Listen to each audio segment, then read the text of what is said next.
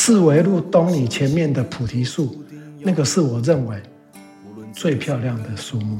嗯，一整排，每到了秋天，秋天那个叶子在风中抖擞的样子，哇，那个漂亮极了，那个就很像有无限的美女在跟你招手，那个太美了，太美，又很像是从空中某一个人寄给你一张啊情书，那个太美了，一夕之间不见了。最后一里路，让我们一起完成。超人医师加油站，大家一起来说赞，加拜加拜。我是柴油小姐阿南，我是徐庆东老师。徐庆东老师好，你好。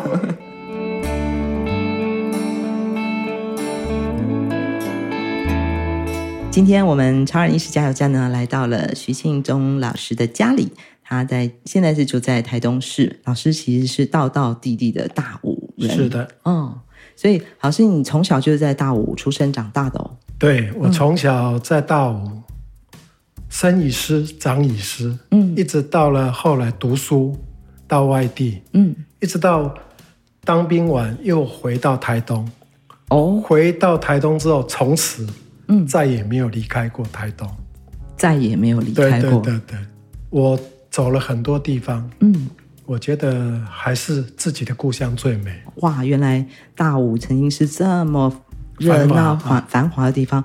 大武街就是原来的主主干道嘛，对不对？对对对。这条街上曾经是这么繁华的地方，可是现在却真的每天哦人真的很少。但是当然，我们现在的南回诊所、南回居护所都已经落定在这个地方，就是我们的大武街一百一十四号。像您小时候。您是住在大武的哪里？我住在啊大武街土地公庙前面一点点。哦，我们是在土地公庙旁边，你是在土地公庙前面一点点。现在的住址是大武街九十二号。我出生是在太麻里。OK。后来时候我爸爸乡公所的关系，嗯，他就调到了达人乡。OK。然后住家是落脚在大武。嗯嗯。嗯，回到台东的时候，大概是什么时候？七十几年，民国七十几年，那时候大武还是这么热闹吗？没有了，没落了，没落了。对，嗯，这就是我刚刚好奇的地方哦。嗯、你刚刚说家乡最美，但是那时候的家乡已经改变了很多。嗯嗯，但是你还是看到它的美。其实到早期，嗯，我们都会说它是个大武驿站。大武驿站，所谓的驿站就是你从台东到西部去，一定要在大武休息。然后你从西部回到台东来，也一定要在大武休息，所以大武就变成了一个，就很像是山海关一样。嗯嗯，你进出 嗯都要经过，都要经过，都要休息，喝杯茶，都要落脚的地方。嗯、那很特殊的是，当时的主要的哈交通是透过公路局，在老街那边很早期，他设了一个大武公路局。公路站，嗯嗯，那个是很特殊的景象。有一次，有一个很有名的哈作家来，我就亲自和他导览。我说，他说这个地方这个车站留给你什么印象？嗯，我就跟他讲，我说晕山、晕海、晕车药，大武的山光水色是最美的。对，大武山太平洋。坐车的时候，你看到这么漂亮的山景，这么漂亮的海色，你会。被它吸引，晕倒了。对，但是更重要的是晕车药。为什么叫晕车药？因为早期整个交通的路况并不是很好，是砂石子路。嗯，车子是很颠簸的。嗯，所以你从台东搭车到大武，我的记忆很深，是大武街两边是开放式的水沟。嗯，早期是有水在潺潺流动，那个旅客一下车。第一件事情是什么？赶快跑到水沟那边吐，所以吐了之后，他一定想说：“我的妈呀，还有这么长的路，我要到西部，还要颠簸这么久。”他就怎么样？就在旁边的店里面买晕车药，所以这是晕山、晕海、晕车、晕车药。对，也没有想到，就是因为晕车的关系卖晕车药，那两边的三产店。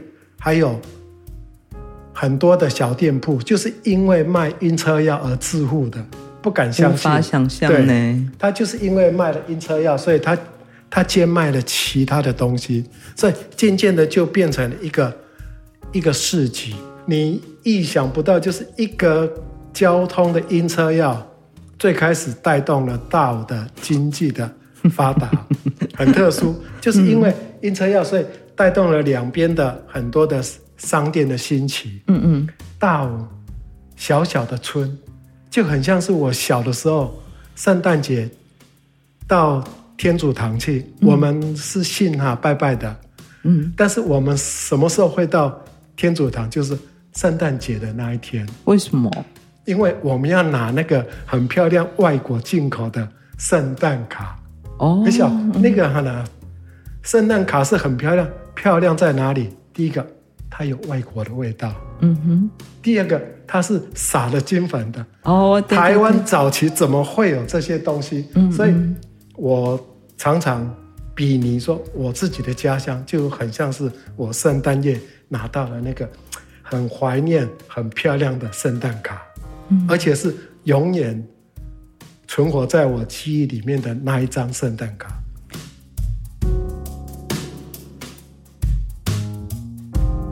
背山面海，一方面是乡民他是捕鱼为业去抓鱼，另外一方面就是他种田，但是大的田地的户地很有限。对的，对啊，因为我们经过大武，不像去纵谷哈，你说关关山那一大片的那个平原，嗯，都是田地。大武它是在深山里面，大武的秘密是在深山里，因为早期大武有很很多的林班业，嗯，就是去砍木材的，嗯，有的是木材砍了之后，他就就地烧烧成炭，因为早期木炭是很重要的一个。一个一个日常用品，对对对，嗯、你煮东西啦，哈、嗯，什么都自己，所以这样交相互惠的状况之下，就但那些林班的人，他什么时候会下来？他晚上的时候啊，嗯，他下班了，工作很累了，嗯，他下来，下来要做什么？吃饭休息，吃饭休息娱乐娱乐，所以这样就带动了大武街的什么旅馆、嗯，餐厅，还有别店嘛。很有趣的生物链呢、啊。以前大武就是一个有被称为小北头的对对对名称。对，那老师，你小时候经过这些声色场所的时候，你的心情是什么呢？哎，有一个很美的故事哦，是我后来时候我涉猎艺术的时候，嗯，我看到了毕卡索呢，他画的女人，嗯，我在十岁的时候，我就曾经在大武看过毕卡索的女人。啊，什么意思？对啊，很多人就说这什么意思？其实，在十岁那一年的夏天，暑假的时候，我跟隔壁一眼的小孩，我们两个很好嘛，就想说，哎呀，好无聊哦，就在马路上逛来逛去，没有事情做，怎么办？我就说，嗯、我们去大兴旅社，嗯，去找表哥。嗯，我表哥是在测候所里面工作，嗯，他就兼着在他旁边的大兴旅社，嗯，做柜台管账的。那个大兴旅社很有趣，我一直到现在，他是大兴旅社，他下面写了很小的字“富茶师”，这这这个蛮有趣的。OK OK，所以 多功能多功能。对，我说表哥嗨，他说哎。你们两个没有事干了，我说对。他说：“来，你来替我怕醉，怕打水。嗯嗯嗯。早期是用这样打水，水井的水是不是？对，嗯，就是你要去，嗯，去这样这样上下，嗯，晃动那个水才会出来。嗯、我说好啊好啊，反正也没有事情做，暑假嘛，嗯，对。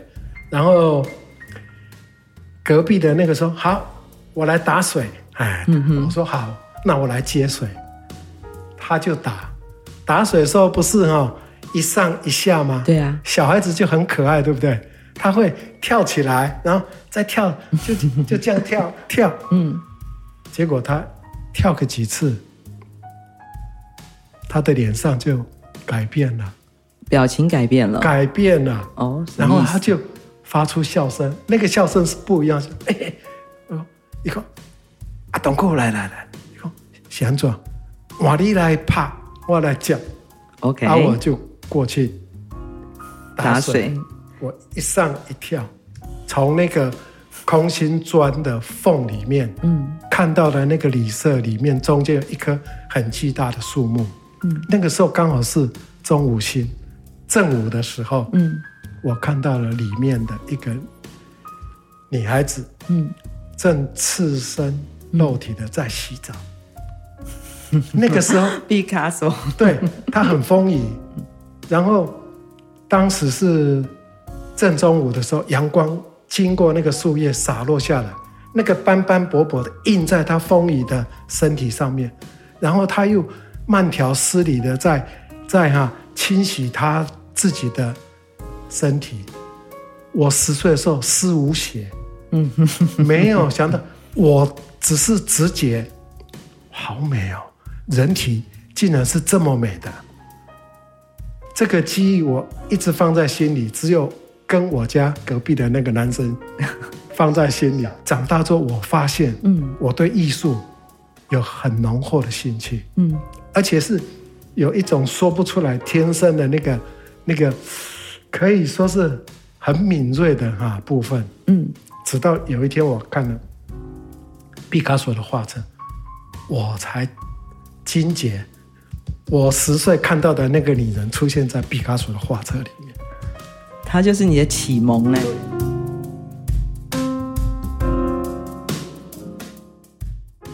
啊，其实整个哈大五街说不尽的故事，有好多故事，好多故事。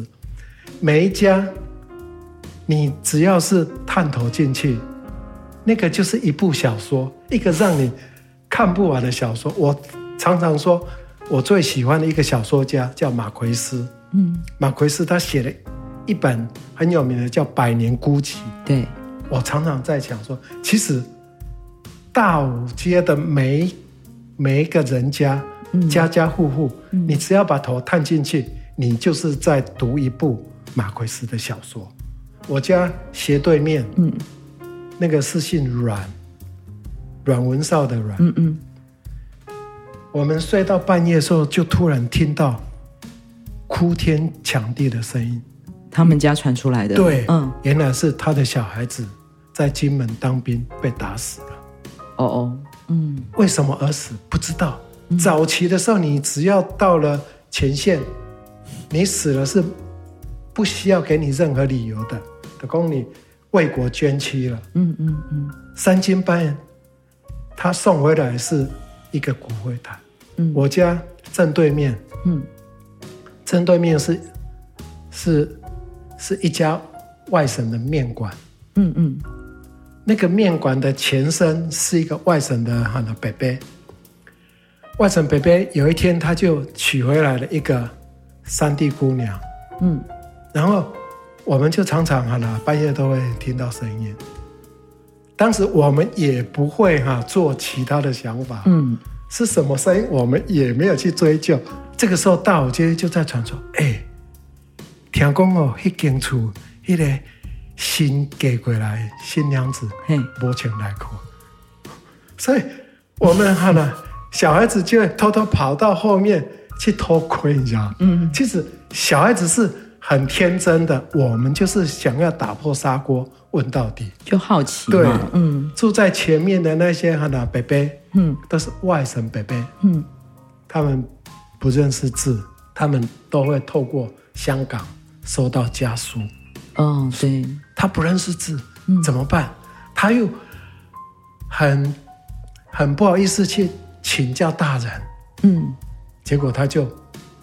到我家来，我家是开哈那干妈店的。哦，你们家是开干妈店？对对对对，嗯、就是在他们家的哈那对面。他就阿东过来了，嗯，你帮我看这个信里面写什么东西？嗯、我 我就我就念，嗯、我说呃什么什么无耳啊，嗯、啊呃娘想你啊，什么东西？嗯嗯嗯、我一边念，那个贝贝就开始泪流满面。嗯，所以我看到的是一个什么？现代史念完他说：“你帮我回信。”我说：“好啊，好啊。”嗯，他就一边念，嗯，我就一边写。当然，他念的时候一定是很枯燥的东西啊，娘啊，我我想你、嗯嗯、啊，我就这个时候加进了我自己的。想象，所以我常常在想说，我艺术的启蒙是因为我在那个大心理社看到毕卡索的女人，嗯。我对文学的喜好，是因为我帮来到台湾的外甥伯伯写家书。嗯，哎，所以我常常说，大武真的是很热闹，热闹的不只是经济的哈表象，热闹的其实是更内在的那个那个来自不同哈四面八方的人聚合在一起的时候，那个灵魂的。那一种共处的美感。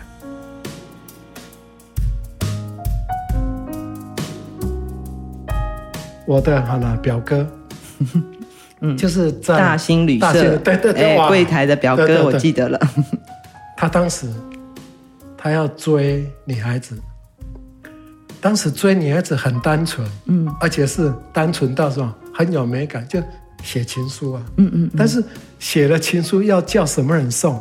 好的，就很早熟，所以他追过的女孩子，我都哈历历在心。就是他曾经追过谁的女孩子的。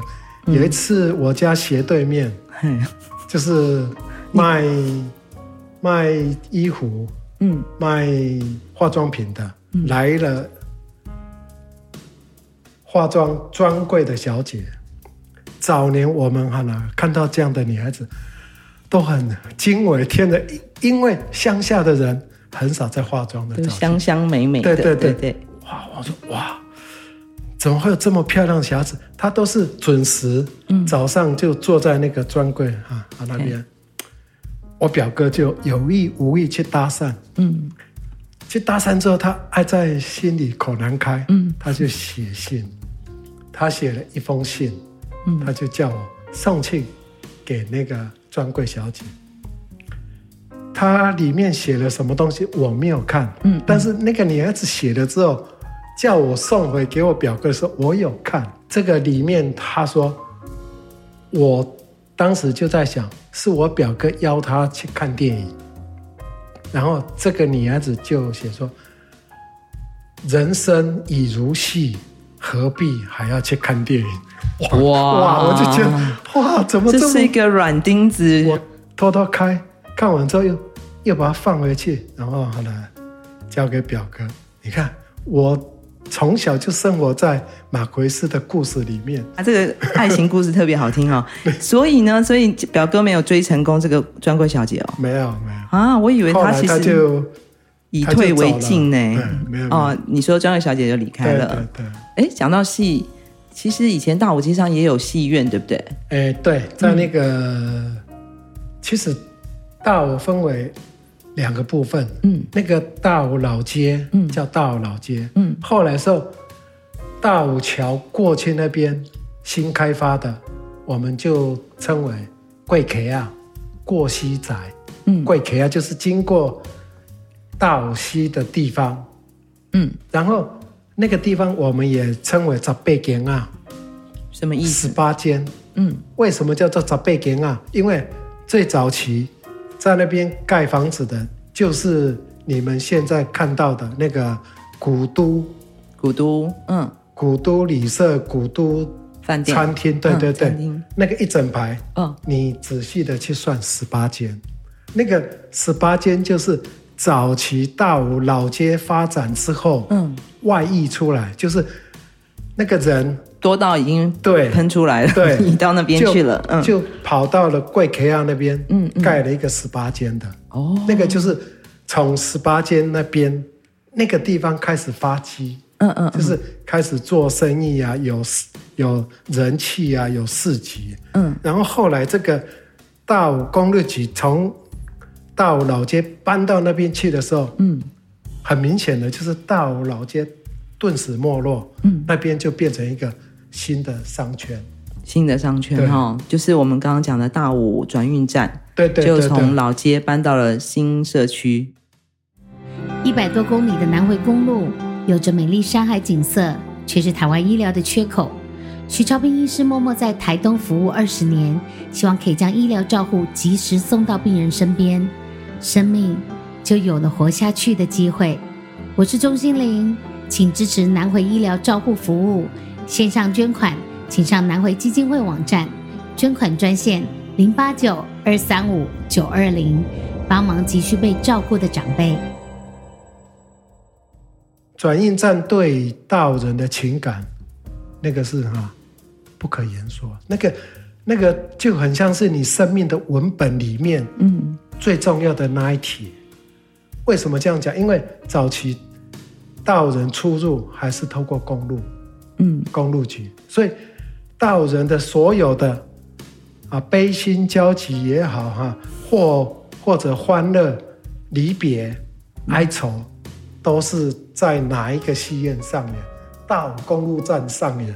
大武公路站就是道人的舞台，嗯，道人的生命舞台，嗯，所有的有关感情的啊，男女之间的送别啊，哈、嗯，什么或、嗯、或者是送去当兵啦，哎、送去上学，哎、情人来了，我去接他，嗯、也是在那边上，因为在那边出现都是最感人的故事。我常常说，道什么都可以废掉，这个道转运站转运站不能废掉，因为它就是一个道的活历史，嗯，道的一个地方史的一个缩影，嗯，从这个站我们可以可以去读出道的很多精彩的故事，道的所有的脉络。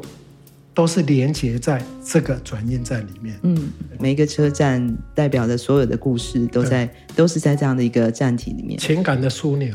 嗯嗯，情感的枢纽。我小时候大家都叫你什么？阿董古。阿董古，这是客家话吗？客家话。哦，所以老师你是客家人？嗯、是是是。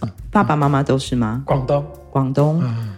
所以这样听起来，大武其实是一个很多种不同的呃族群聚集的地方。对对所以有哪些族群呢？呃，闽南，嗯，客家，嗯，原住民，嗯，啊，原住民的族群大概是台湾，嗯，然后有一些是属于阿美族。哦，阿美族也来了，很少很少，嗯嗯嗯，很少，可能也有一些平埔族，不不确定哈。平埔族移民过来的会不会？马卡道族，因为我就有碰到过，但是嗯。都不敢讲，是啊，嗯，那个年代的确是这样子，嗯，那个时候有很多西部，嗯，招楼哎，嗯，招楼哎，嗯，会哈呢，跑到大武，一共赤龙赤凤一种，嗯，不一定是赤龙赤凤，嘿，就是因为种种的因素，他会跑到大武暂时。哦，所以来的人。不限说某一个族群。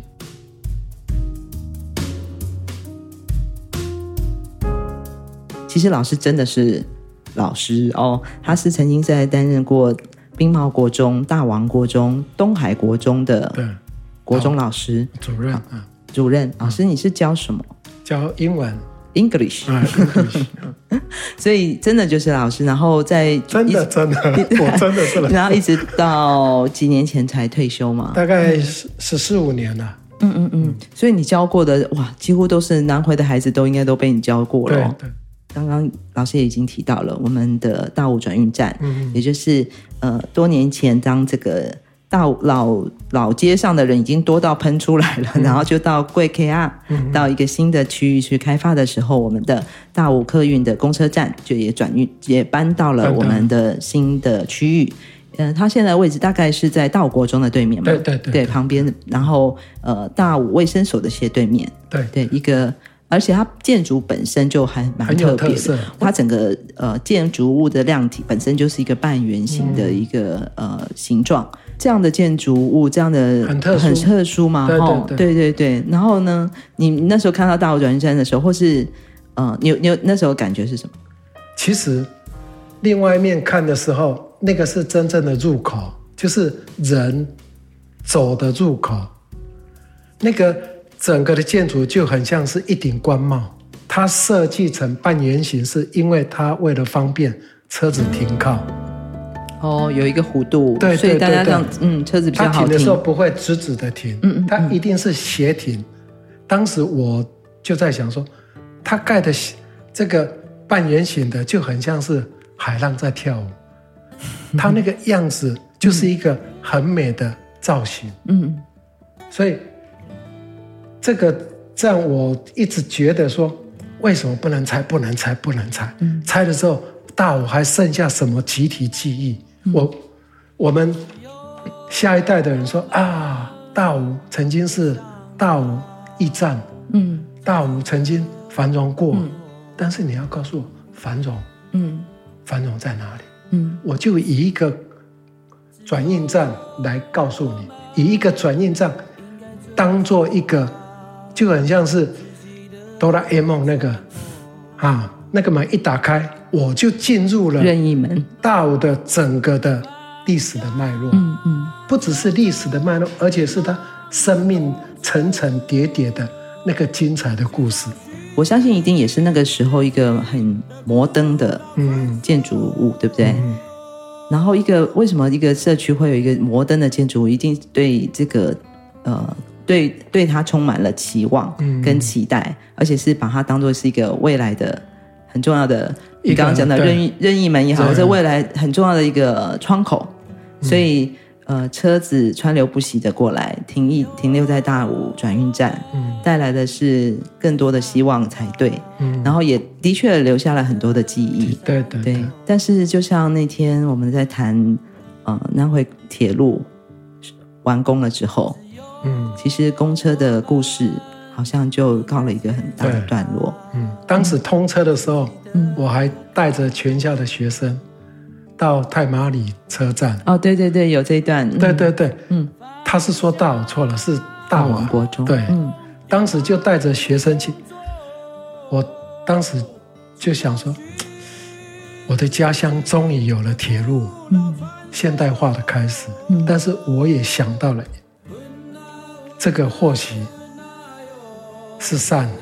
其实也带来了另外一面你想不到的，因为这个彼此之间就很像是阴阳、嗯，太极的关系。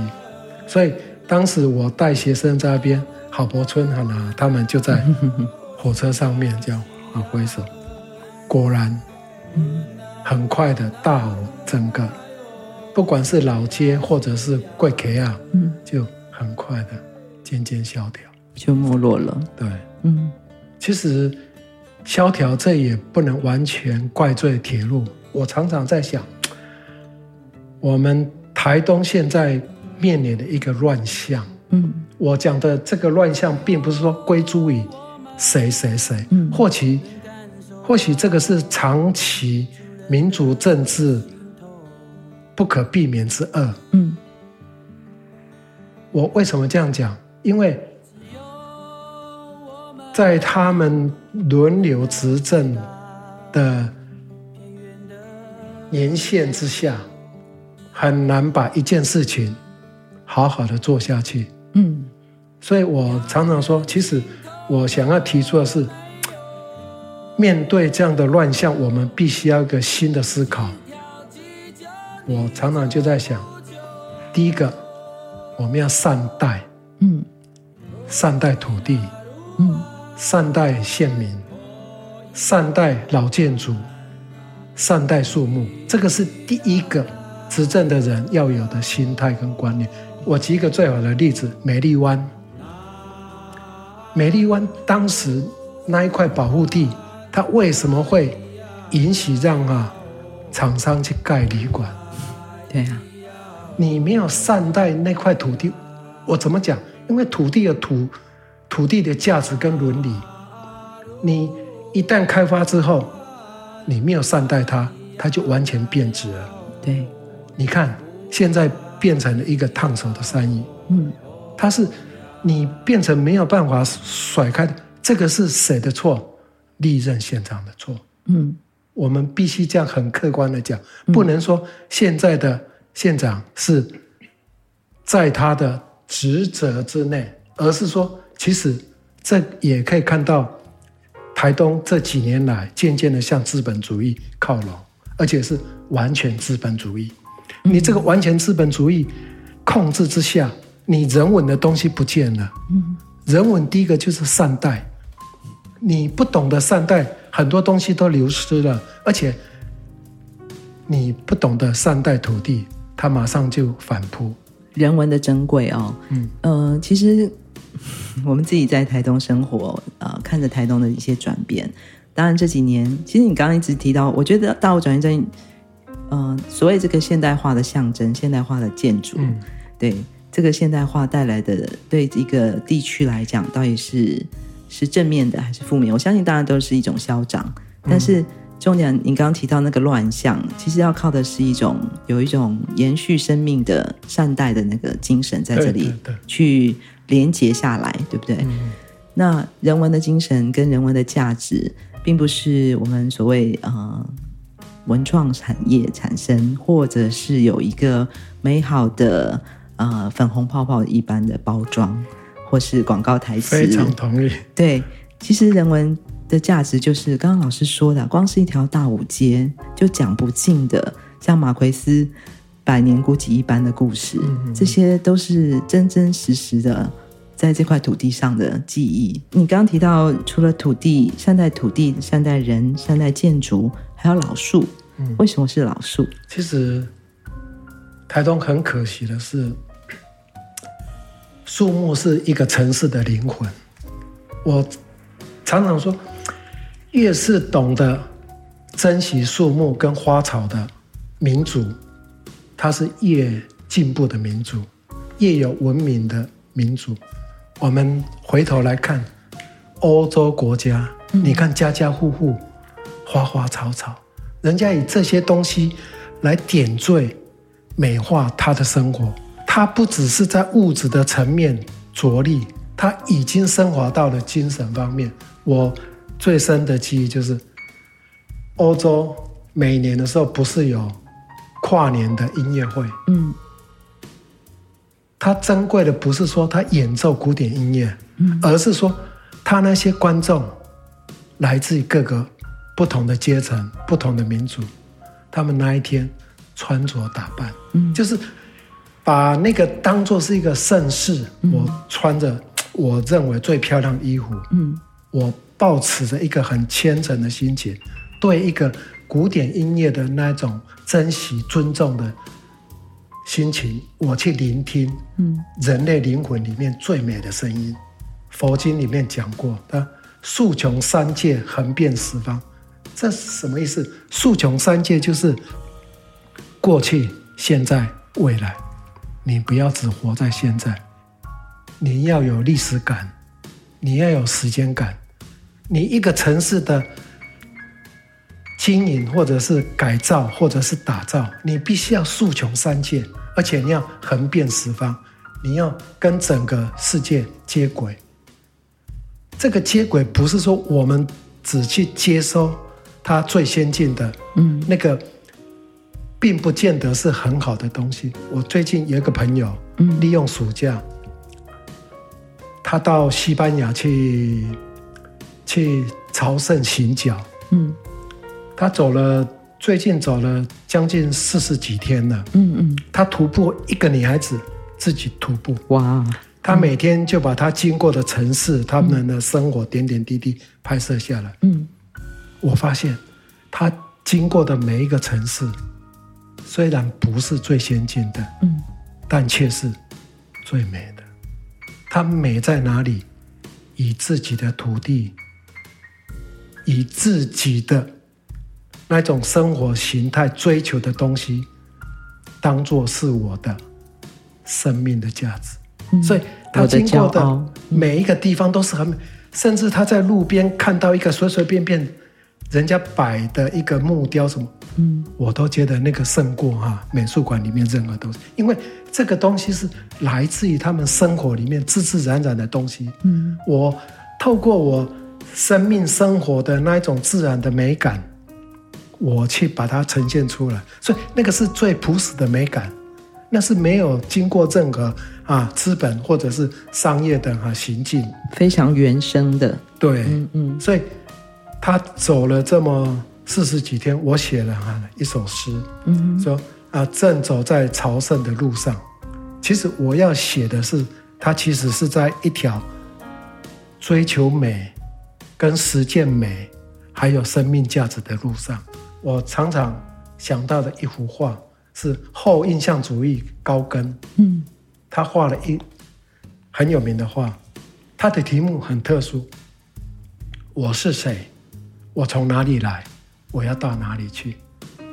这三个问题不就是宗教的大灾问吗？不就是我们人生存在价值的一个究竟吗？嗯、我是谁？台台东的本质是什么？嗯，我从哪里来？台东的历史，它严格要传承给我们的是什么东西？台东要往哪里去？嗯，所以我们一直没有思考，一直在想要变，但是。你变的最后，把自己原来最珍贵的东西也变不见。我前阵子诗歌节的时候，嗯，台东诗歌节，来个诗人他的朋友，嗯，他曾经在台东教过书，嗯，其实他很喜欢台东。我有自己一个人到台东各个角落，他说：“凭良心讲，我越来越不喜欢台东。”哦，嗯，啊，我就说他看到了什么？你为什么越来越不喜欢？嗯，他说那个车子、那个建筑、那个原来的味道都不见，就很像是一个女人，她去美容，她去啊装了很多人造的东西。那这个又回到台东的树木，老树，你为什么不能保留？四维路东里前面的菩提树，那个是我认为最漂亮的树木。嗯，一整排，每到了秋天，秋天那个叶子在风中抖擞的样子，哇，那个漂亮极了，那个就很像有无限的美女在跟你招手，那个太美了，嗯，太美，又很像是从空中某一个人寄给你一张啊情书。那个太美了，嗯，一夕之间不见了。我们的话题面对的其实是当代此刻我们在这个台东生活的处境，尤其很现实、很实际的一件事件，就是我们的大武转运站。到目前为止得到的消息，就在二零二三年的年底要全部拆除。嗯、呃，曾经是一个这么代表着现代、呃新的时代来临的一个现代建筑的象征。我忽然觉得老师。整个陈述这整段故事的时候，其实就好像一首诗，嗯嗯，就像老师其实真正的身份是诗人。然后你刚刚提到那个在欧洲朝圣的女孩子的那个故事的时候，嗯、还有在圣诞节也好，或是在节庆的时候，大家穿着最美的衣服。嗯、其实华丽的衣服、时髦的衣服，如果没有带这个对文化、对生命、对相信的事物的一个朝圣的心，那那件衣服留在呃穿在身上又有什么意义呢？嗯嗯，是的，老师的诗带给我们很多的启示，共同的记忆不要这么容易被抹去。是的，嗯，马萨鲁，马萨鲁。